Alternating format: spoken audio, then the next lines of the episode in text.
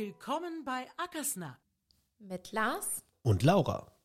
Wir wollen in dieser Folge über das Thema Vernetzung sprechen, mit besonderem Fokus auf Maschinendaten, weil wir bei Agrarmonitor da absolut die Zukunft sehen. Wir sehen die Vorteile, dass Mitarbeiter entlastet werden können, wir weniger Fahrereingaben und Agrarmonitor in der Benutzung noch einfacher wird. Ich glaube, wir können das ganze Thema so in drei Blöcke unterteilen. Lars, sag mir doch mal, welche Datenquellen wir da beim Thema Maschinendaten haben. Ja, das ist ein guter Punkt. Wenn wir das in drei Quellen unterscheiden, würde ich sagen, wir haben einmal die Direktanbindung, wo wir mit Landtechnikherstellern eine direkte Schnittstelle zu Agrarmonitor haben. Dann haben wir die Möglichkeit, über den Agri-Router Daten anzubinden, also auch von da Echtzeit Maschinendaten zu bekommen. Und als dritten Punkt haben wir noch unsere CANBUS GPS-Tracker, wo wir also mit eigener Hardware verbaut Maschinendaten bekommen, in dem Fall vom Motor CAN-Bus, also die Daten, die auf dem Motor CAN-Bus liegen, die uns aber natürlich für die Nutzung in Agrarmonitor auch unfassbar weiterbringen. Also drei grundsätzliche Quellen, Direktanbindung, Agri-Router oder eben CAN-Bus. Und ich will das überhaupt nicht wichten oder gewichten und entscheiden, was die beste Möglichkeit ist. Alles hat seine Vor- und auch sicherlich seine Nachteile. Laura, direkte Anbindung. Welche Direktanbindung haben wir in Agrarmonitor drin? Aktuell sind das CNH, John Deere, Europa und Verfahrt.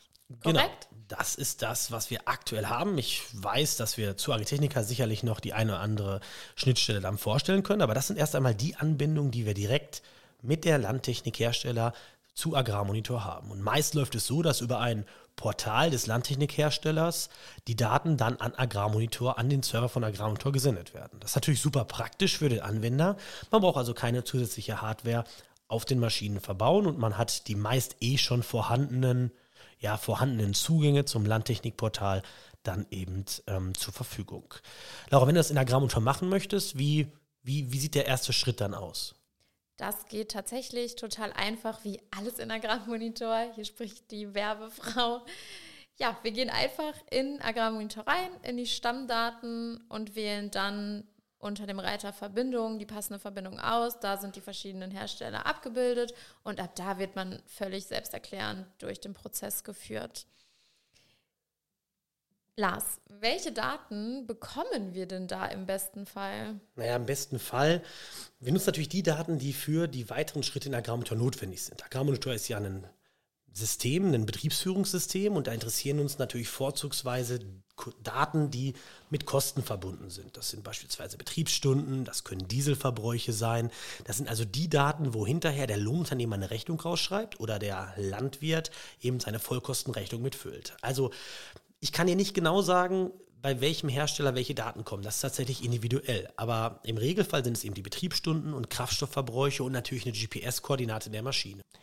Da die meisten Schnittstellen noch relativ jung sind, wächst auch das Angebot der übertragenen Daten. Und ja, das ist immer nur eine Momentaufnahme und Stück für Stück kommen da eben mehr Daten direkt zu Agrarmonitor. Jetzt kommt aber die Kritikerin. Für so eine Schnittstelle benötige ich vermutlich immer die neueste Maschine, oder? Ich muss den neuesten John Deere auf dem Hof stehen haben, damit das Ganze funktioniert. Ja, Laura, auch das kann ich dir natürlich nicht ähm, im Detail sagen, das würde hier den Rahmen sprengen. Natürlich ist es so, dass bestimmte technische Voraussetzungen bei der Maschine erfüllt sein müssen. Klar, also wenn das Telemetriemodul vom Landtechnikhersteller nicht gekauft wurde, nicht gebucht wurde, können natürlich auch keine Daten gesendet werden. Aber bei den Herstellern, über die wir gerade gesprochen haben, also Ropa, Verfahrt, ähm, John Deere und CNH, sobald da eben Daten in das Maschinenportal gelangen, können wir die auch in Agrarmonitor empfangen. Für ältere Maschinen oder ganz andere Fabrikate sollte dann ja aber auf jeden Fall unsere CAN-Bus-Lösung funktionieren, richtig? Genau. Das ist der Punkt. Der Motor CAN-Bus, der existiert ja seit vielen Jahrzehnten und da können wir eben auch aus älteren Maschinen Daten rauslesen wie Betriebsstundenzähler oder eben Kraftstoffverbräuche. Das ist natürlich eine ganz tolle Lösung, eine Retrofit-Lösung, wo man auch nicht die aktuellsten Maschinen, die eben nicht mit Telemetrieeinheiten ausgerüstet sind oder eben, wie du sagst, auch Fremdfabrikate oder andere Fabrikate eben damit einzubinden. Ja, das ist der zweite, die zweite Möglichkeit, neben der direkten Anbindung, unsere CAN-Bus-Lesegeräte. Und dann haben wir natürlich noch über den Agri-Router eine ganz große weitere Vielfalt an Maschinendaten, die wir da bekommen können. Da sind sicherlich zu nennen die Krone-Maschinen, da kommen Grimme-Maschinen mit rein, aber da kommen auch viele Maschinen rein, die über den CCI, eben über das Terminal, Daten senden können an den Agri-Router, die wir dann live in Agrarmonitor auch verarbeiten können. Das ist natürlich deswegen besonders schön, weil wir da auch die Möglichkeit haben, Daten vom Isobus, von der Anbaumaschine zu bekommen. Also noch mehr agronomische Daten, nicht nur der Zugmaschine, die klar auf dem Motor gesehen sind, sondern eben auch Daten, die mehr Informationen über die Anbaumaschine liefern.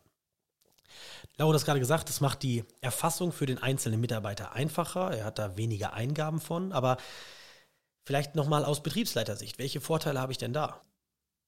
Durch die automatisierte Erfassung geht vor allem ja nichts mehr verloren. Selbst wenn mal ohne Tablet erfasst wird, jede Stunde ist da, wo sie hingehört. Es kommt zu weniger Fehleingaben und dadurch ist die Nachkontrolle am Ende ja auch viel, viel einfacher. Und so ist es eben nicht nur eine Vereinfachung für die Mitarbeiter auf dem Feld, sondern auch im Büro. Und ich denke, das ist wirklich ein riesen, riesen Erfolg von unseren Maschinenanbindungen. Und obwohl das so ein riesen Vorteil ist für alle Beteiligten, sowohl für den Maschinenführer auf dem Schlag wie auch für den Mitarbeiter im Büro, ist es doch manchmal schwierig, die Vorteile rauszuzeigen. Und Laura, jetzt im Marketing, wie, wie glaubst du, wie können wir das in Zukunft besser kommunizieren? Ich habe mich die letzten Wochen ziemlich viel mit dem Thema beschäftigt, weil wir einfach diverse Schnittstellen schon veröffentlicht haben oder sie in den nächsten Wochen kommen. Und da wäre es mir immer wieder aufgefallen, dass man das ganz schlecht darstellen kann, was eigentlich passiert, weil alles im Hintergrund passiert. Also es, der Fahrer und das Büro, alle werden so entlastet, dass man eben nicht zeigen kann, wie jemand auf dem Tablet klickt, sondern es wird alles ganz automatisch im Hintergrund passieren. Und dadurch ist es wirklich schwer, das auch anschaulich zu zeigen, was da eigentlich passiert, weil es einfach eben nichts mehr zu zeigen gibt.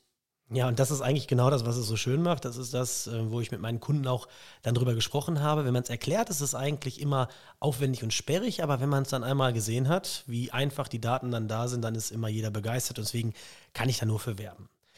Drei unterschiedliche Wege, unterschiedliche Preise.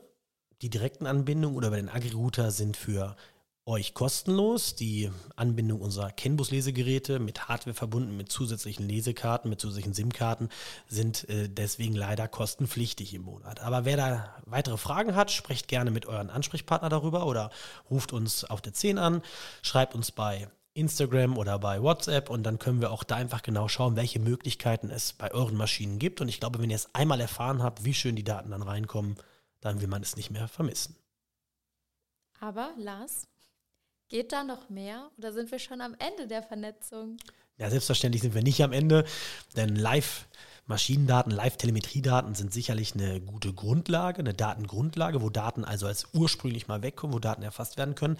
Aber natürlich ist am einen Ende nicht Schluss, sondern es gibt auch ein anderes Ende der Datenquelle und ich glaube, da beschäftigen wir uns mal beim nächsten Mal in Ruhe mit, was wir mit diesen Daten, die wir so dezidiert erhoben haben, eben dann auch in, anstellen können.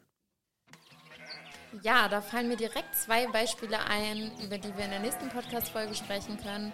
Bis dahin, macht's gut, folgt dem Podcast, folgt uns auf YouTube und folgt uns auf Instagram.